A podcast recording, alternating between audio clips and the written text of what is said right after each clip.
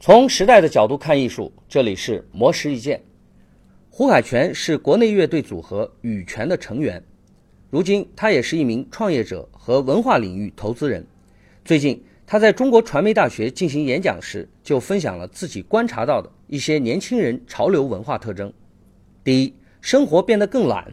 胡海泉表示，有些九零后会自嘲自己是一名懒癌患者，因为懒。在传统意义上是一种负面的特质，但是他认为懒癌其实不是一种病，也不能说明现在的年轻人变得糟糕了，反而是代表着一种生活方式的改变。因为移动互联网带来的精准定位和移动支付功能改变了人们的生活方式。现在的年轻人只需要使用手机就可以浏览资讯、沟通交流以及购物消费，所以懒癌其实是一种生活方式的。新选择。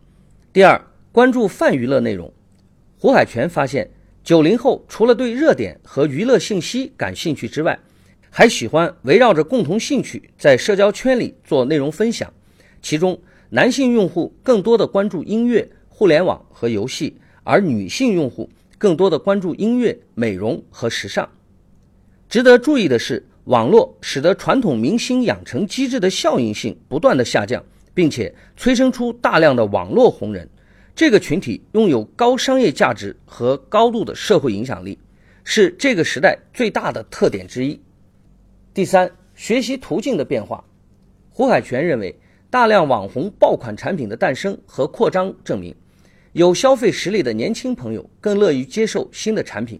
虽然随着纸质书籍阅读量的下滑，导致部分长辈担心年轻人失去传统学习的方式。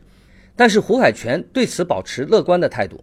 他表示，各类知识型 APP 的火爆，说明了人们仍然需要学习，只是改变了知识获取的方式。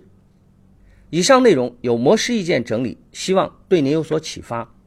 模式意见每晚九点准时更新。